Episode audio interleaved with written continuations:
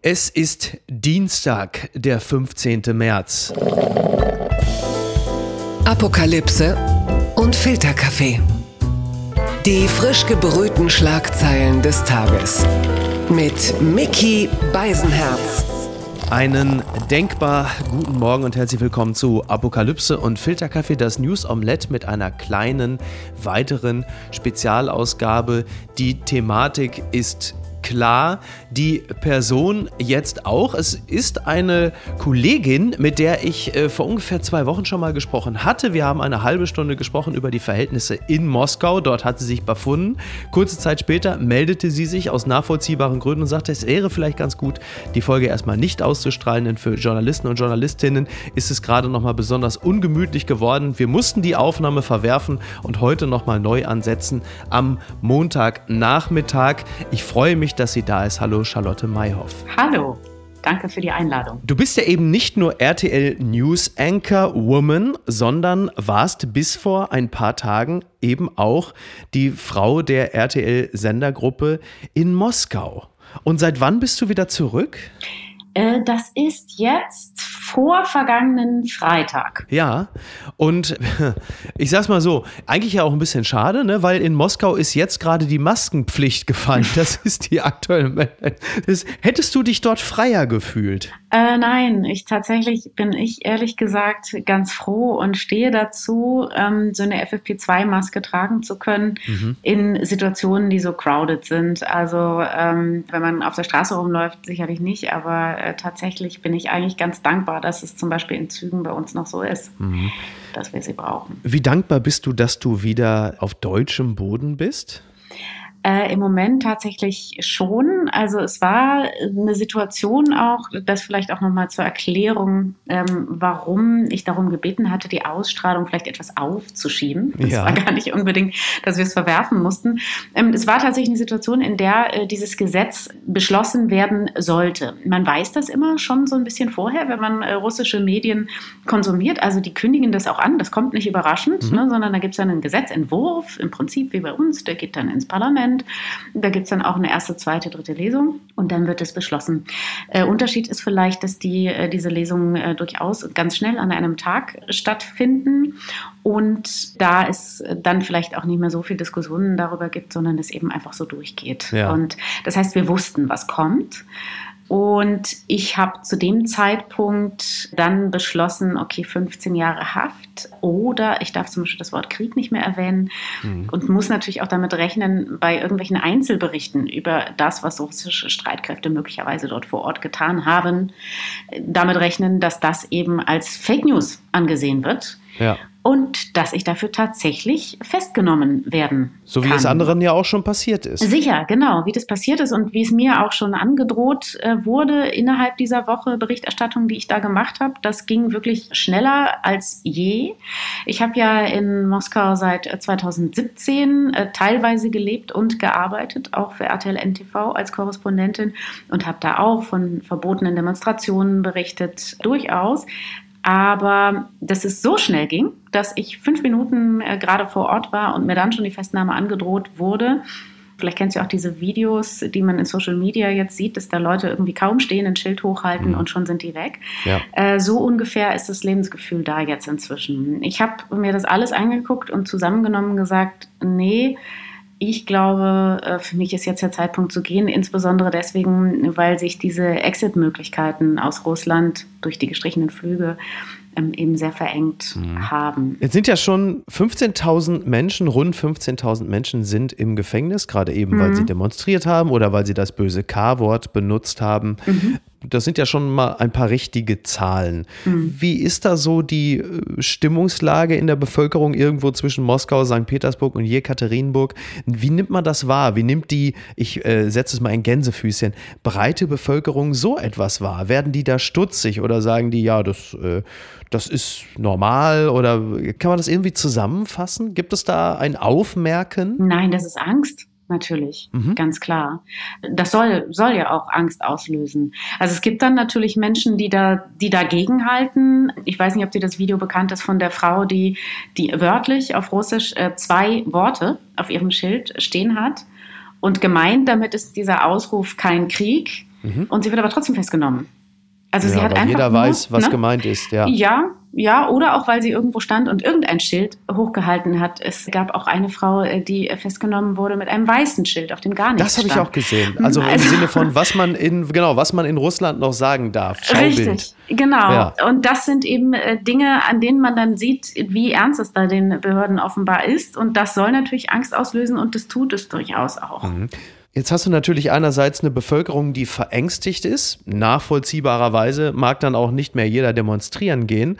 Auf der anderen Seite widerspricht das ja ein bisschen dem, was man gemeinhin so hört und liest, dass die Leute alle von dem Propagandasmog Putins umfangen sind und überhaupt nicht realisieren, was da los ist. Das sind ja eigentlich trotzdem zwei widerstrebende Kräfte. Mhm. Ich fürchte, äh, dass beides richtig ist. Und ich sage, ich fürchte deswegen, weil ich überzeugt bin, das sagen sozusagen seit vielen Jahren alle Umfragen, äh, auch die von nichtstaatlichen Umfrageinstituten, äh, dass die Unterstützung für Putin relativ hoch ist. Mhm. Der liegt immer so zwischen 50 und 60 Prozent.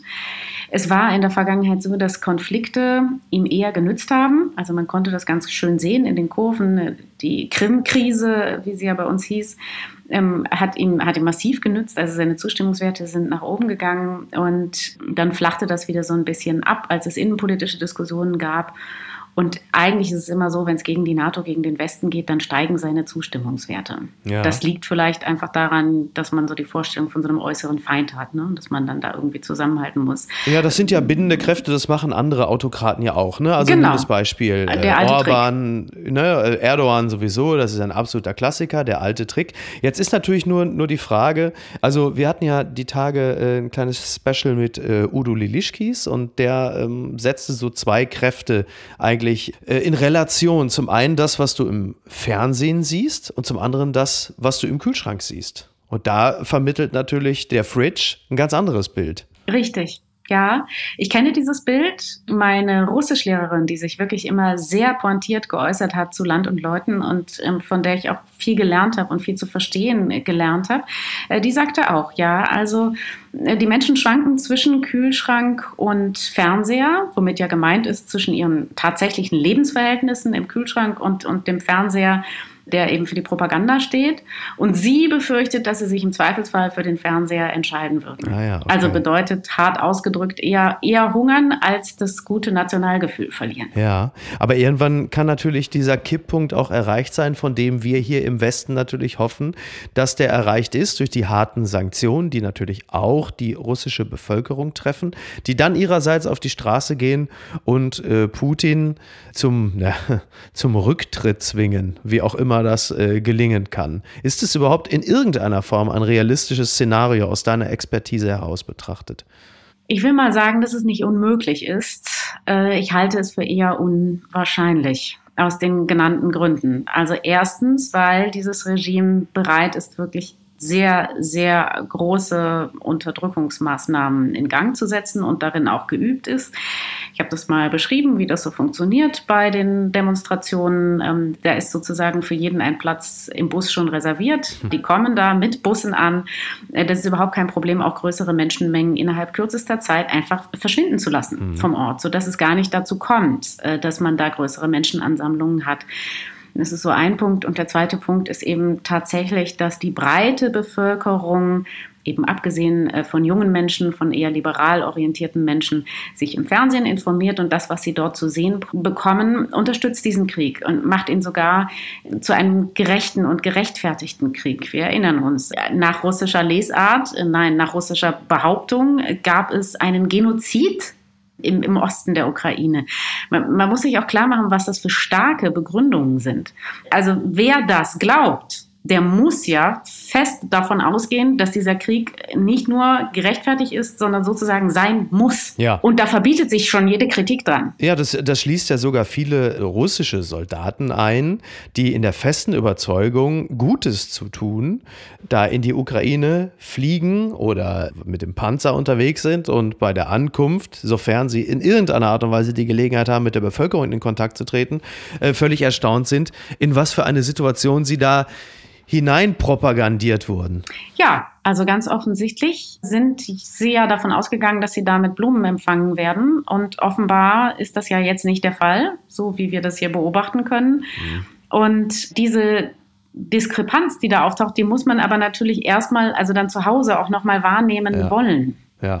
Äh, natürlich könnte man sagen, ja, wie kommt denn das auch, dass die Menschen, äh, die da aus dieser äh, schrecklichen Nazi-regierten Ukraine flüchten wo ja, ich wiederhole es nochmal, also es tut einem immer weh, das wiederholen zu müssen, aber ich glaube, es ist auch wichtig, dass man sich die Grundlagen nochmal klar macht, auf denen da gedacht wird. Ne? Da ist eine, eine Marionettenregierung installiert worden vom bösen Westen und diese Marionettenregierung ist eine Nazi-Regierung. Ja. Aber wie kommt es eigentlich, dass die ganzen Flüchtlinge äh, dann ausgerechnet in diesen bösen Westen ja fliehen, der ja. diese Marionettenregierung installiert hat? Also ich meine, man muss nicht weit mhm. denken, um zu sehen, dass das irgendwie alles nicht zusammenpasst. Ja. Und da finde ich dann aber auch ja, extrem erhellend, auch wenn es einen dann unglücklich macht, es feststellen zu müssen, mm, sich anzuschauen, die Umfragen. Es gibt eine Straßenumfrage, die auch in den sozialen Netzwerken geteilt worden ist. Da sind Menschen mit sozusagen mit Bildern aus dem Krieg konfrontiert worden in Russland ähm, auf dem Tablet und die haben gesagt, ich glaube das nicht. Das ist alles Propaganda. Oder sie sind gleich weitergegangen, haben gesagt, ich will das gar nicht sehen. Ja. Also da ist, da kommt, glaube ich, auch so ein, so ein, psychologischer Mechanismus zum Tragen, den wir möglicherweise alle in uns haben, äh, der irgendwie versuchen will, diese kognitiven Dissonanzen auszublenden. Ja, ja, du, das geht ja äh, bis rauf in deutsche Landesregierung, wo man ja auch sehr lange äh, absolut willens war, Dinge zu registrieren und wahrzunehmen, die ja vor Jahren schon äh, vorgelegen haben. Insofern ist dieser Reflex ja gar nicht so ungewöhnlich. Die Hoffnung ist halt eben nur, dass abseits der äh, in Anführungsstrichen Mainstream-Medien in Russland es genügend andere Kanäle gibt, die in irgendeiner Art und Weise noch mhm. so das Bewusstsein der breiten Bevölkerung infiltrieren, dass sie irgendwann nicht mehr anders können, als durch diese mediale Tröpfchenfolter die Wahrheit dann doch irgendwann einsinken zu lassen. Mhm. Aber das muss natürlich äh, irgendwie auch geschehen. Ja, es kommt dann noch ein dritter Aspekt dazu, dass es auch eine relativ verbreite Haltung, verbreitete Haltung gibt, Politik ist nichts für mich. Mhm. Ich kann damit nichts anfangen. Das machen die Politiker schon, die da oben und was weiß ich schon davon. Ja. Ich kümmere mich lieber um mein Leben und ich habe damit auch genug zu tun. Aber spätestens, wenn McDonalds dicht ist, Ikea, Coca-Cola weg ist, Netflix, okay, es gibt nur eine Million Netflix-UserInnen in Russland, aber trotzdem, wenn all das verschwindet, dann stellst du dir ja schon die Frage, beziehungsweise anders, spätestens dann hat die Politik ja direkt etwas mit dir zu tun. Und dann kommt man ins Grübeln. Aber welcher Schluss wird dann daraus gezogen? Ja. Ist es der böse Putin oder der böse Westen, der uns hasst? Leider fürchte ich, dass vielfach der Schluss gezogen werden wird, dass es der böse Westen ist. Mhm. Die Erzählung wird ja auch so perpetuiert im russischen Fernsehen. Und es ist natürlich auch einfacher, es so zu sehen. Wie gesagt, großen Respekt vor den ja auch vielen, ich meine 15.000 Festnahmen, ne? vielen, ja. die es anders machen. Aber es sind natürlich dann trotzdem wenige im Vergleich zu den 140 Millionen, die da leben. Während wir gerade sprechen, ist ja die Meldung rausgekommen, dass die Verhandlungen zwischen der Ukraine und Russland per Videoschalte über das Ende der Kampfhandlung oder eine Waffenruhe, die wurden jetzt erstmal unterbrochen. Die sollen also jetzt am am Dienstagmorgen, jetzt da die Folge ausgestrahlt wird, fortgesetzt werden. Ich zitiere an dieser Stelle, es handle sich um eine technische Pause für zusätzliche Gespräche in Arbeitsgruppen und eine Klärung individueller Definitionen. Das fand ich bemerkenswert. Was sind denn individuelle Definitionen? Was soll das denn sein? Oh je, also da müsste ich jetzt natürlich auch raten. Ja. Das kann ich nicht sagen. Ich kann nur feststellen, dass das in diesem Krieg, wie wahrscheinlich in vielen anderen auch, aber eben in diesem Krieg natürlich die unterschiedliche, ich nenne es mal ganz vorsichtig, Wahrnehmung der Sachlage ja. eine extrem große Rolle spielt und wahrscheinlich auch die Kommunikation über die Sachlage ziemlich erschwert. Wenn schon der eine von Krieg spricht und der andere von Militäroperationen und sich die wiederum andere Seite dann so angefasst fühlt, äh, wenn sie auch nur das Wort Krieg hört. Ich weiß nicht, mhm. worüber immer sie da jetzt streiten. Ähm, aber das ist ja schon ein Beispiel daran, dass man sich über die Begrifflichkeiten schon nicht einig ist. Ja, ich bin ja, was diese Verhandlungen angeht, derzeit sowieso alleine schon deshalb nicht besonders optimistisch eingestellt, denn an den Verhandlungstisch zwingt ja eigentlich beide Seiten die Möglichkeit des Nichterreichens dessen, was man möchte. Will sagen, mhm. Zelensky sieht sich in einer Situation, in der er nicht gewinnen kann, Putin aber halt eben auch. Und ich äh, nehme bei beiden, schon gar nicht bei Putin, das Erkennen wahr, dass es hier nichts mehr zu holen gibt und man deshalb sich an den Verhandlungen, also warum soll ich mich an den Verhandlungstisch setzen, wenn ich doch das Gefühl habe, ich kriege demnächst hier alle Jetons, die auf dem Tisch liegen. Warum soll ich denn dann überhaupt verhandeln? Also wozu ist dann das überhaupt gut? Ist es irgendeine Form von PR, Propaganda oder warum macht er das?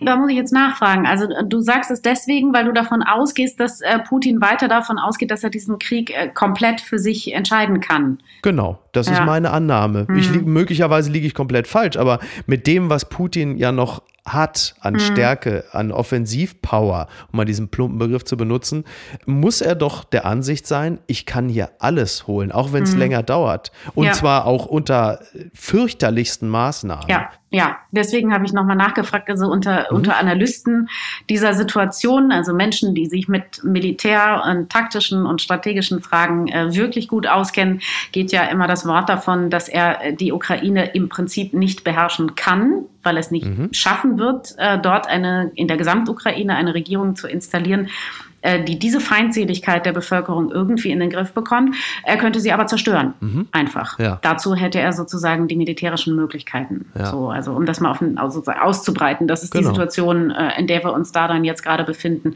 Ja, ich finde vor allen Dingen problematisch an diesen, an diesen Gesprächen, dass Russland natürlich weiter versucht, den Status quo zu verändern bis dahin. Mhm. Also ist auch das übliche Spiel, sage ich jetzt mal so zynisch, ähm, das übliche zynische Spiel äh, von dieser Seite, dass man natürlich äh, weiter verhandeln kann und auch gerne länger verhandeln kann, wenn man in der Zeit noch Möglichkeiten hat, äh, den Status quo zu, zu den eigenen Gunsten zu verändern. Möglicherweise ist das auch ein Grund, warum man sich dann da auf Verhandlungen einlässt. Also ich bin ähnlich wie du äh, skeptisch. Mhm. Vielleicht für den Moment noch. Ich bin vielleicht etwas anders als du.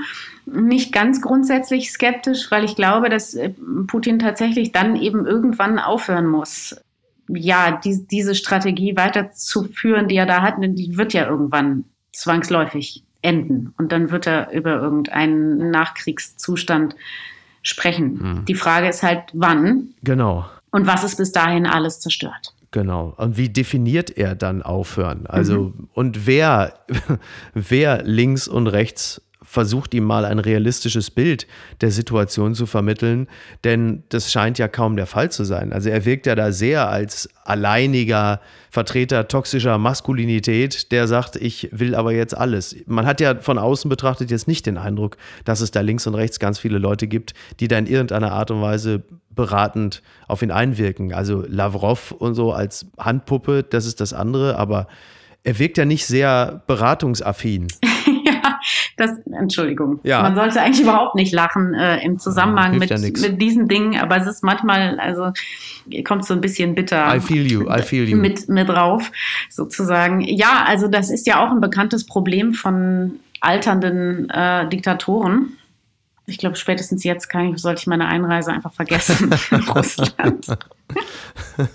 Aber es ist, es ist ja durchaus ein bekanntes Problem, dass Menschen, wenn sie irgendwann zu viel Macht haben, sich mit Ja-Sagern umgeben. Mhm. Und diese Ja-Sager werden ihnen irgendwann auch nicht mehr die Wahrheit sagen, weil sie ja immer nur die eigene Meinung des jeweiligen Potentaten bestätigen können. Ja. Und das ist irgendwann dann ein Problem, wenn es mit der Wirklichkeit kollidiert. Und ja, ich habe den Eindruck, dass bei diesem Feldzug möglicherweise er sich das leichter vorgestellt hat, weil er möglicherweise nicht alle Informationen hatte. Ja, Man hat ja, ne, wir wissen ja auch, dass er da irgendwie äh, acht, acht Generäle rausgeschmissen hat und äh, Geheimdienstleute unter Arrest gesetzt, die ihn offenbar da nicht gut genug informiert darüber haben, wie es in der Ukraine wirklich läuft. Und ich habe auch den Eindruck, dass also dieses Unverständnis schon ein gegenseitiges ist. Also wir haben die ganze Zeit nicht verstanden, was Putin da wirklich will, mhm. weil wir gedacht haben, okay, so das ist doch verrückt irgendwie. Ja. Das, so kann, das kann man nicht wollen. Ähm, aber aus seiner Sicht ist es das nicht. Es ist folgerichtig. Er verhält sich letztlich folgerichtig. Man kann seine Ziele äh, für, für abwegig und für irre, für falsch und böse halten, aber innerhalb sozusagen diesen, dieser Dinge, zumindest dachte er, dass er sich folgerichtig verhält. Und da kommen wir jetzt zum interessanten Punkt. Ich, ich habe auch, ich war auch überrascht darüber, wie, wie ja, wie, wie sehr man sich da selber zu schaden bereit ist, auch aus, aus äh, Sicht Russlands. Mhm. Ähm, und habe aber, glaube ich, übersehen, dass man sich dort natürlich auch einfach irren kann. Und ich glaube, sie haben sich wirklich darüber geirrt, wie sehr die Ukrainer bereit sind, ihr Land zu verteidigen, wie sehr der Westen zusammenstehen wird und wie hart diese Gegnerschaft sein wird, die sie im Prinzip aus der ganzen Welt jetzt erfahren. Ich glaube tatsächlich, das ist nicht vollständig verstanden worden auf russischer Seite. Man hielt es eher für so einen, ja, so einen Regionalkonflikt irgendwie. Erstmal. Ja. Warum sollte sich da jemand einmischen? Ich halte es zumindest nach dem, was wir jetzt so sehen, für möglich, dass es so ist. Ist es eigentlich ein, ein Vorteil, was wir eigentlich für einen Nachteil hielten, dass dieser Zelensky kein Politiker ist, sondern ein Mensch aus der Showbranche, der halt einfach mit den Medien zu spielen weiß und weiß, wie man ein Publikum hinter sich bringt. Ist das jetzt nicht ein strategischer Vorteil, von dem wir bislang gar nicht glaubten, dass so etwas funktionieren kann? Gerade jetzt, um die Menschen in der Ukraine hinter sich zu bringen? Mhm. Also ich habe äh, mal in einer Analyse den etwas provokativen Satz gelesen, den Propagandakrieg hat die Ukraine schon gewonnen. Hm. Ich will ihn jetzt nicht voll, ich würde ihn nicht in der unter Formulierung unterschreiben, aber ich würde ihn gerne mal kurz auseinandernehmen. Also natürlich ist es für beide Seiten wichtig, wie der Konflikt wahrgenommen wird, jeweils.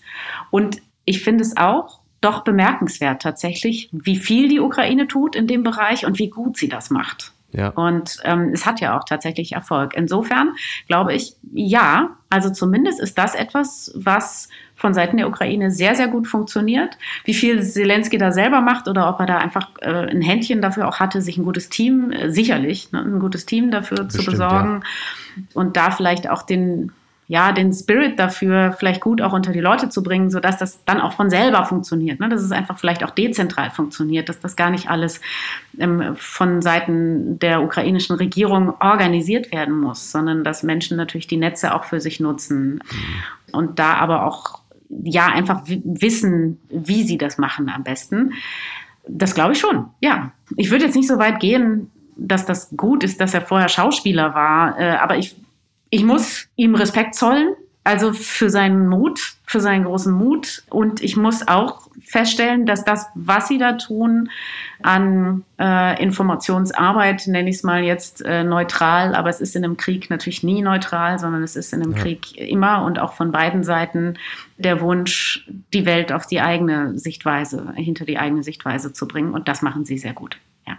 Charlotte, ich danke dir an dieser Stelle ganz herzlich. Ich äh, freue mich, dass wir es geschafft haben, äh, uns, also A, ich freue mich, dass wir uns einfach nochmal unterhalten haben. Das letzte Mal war es nämlich auch sehr schön. Man konnte es nur nicht hören. Und ich freue mich, dass wir es diesmal äh, sogar zu einer Ausstrahlung geschafft haben. Ich wünsche dir erstmal eine möglichst entspannte Zeit im Großraum Köln.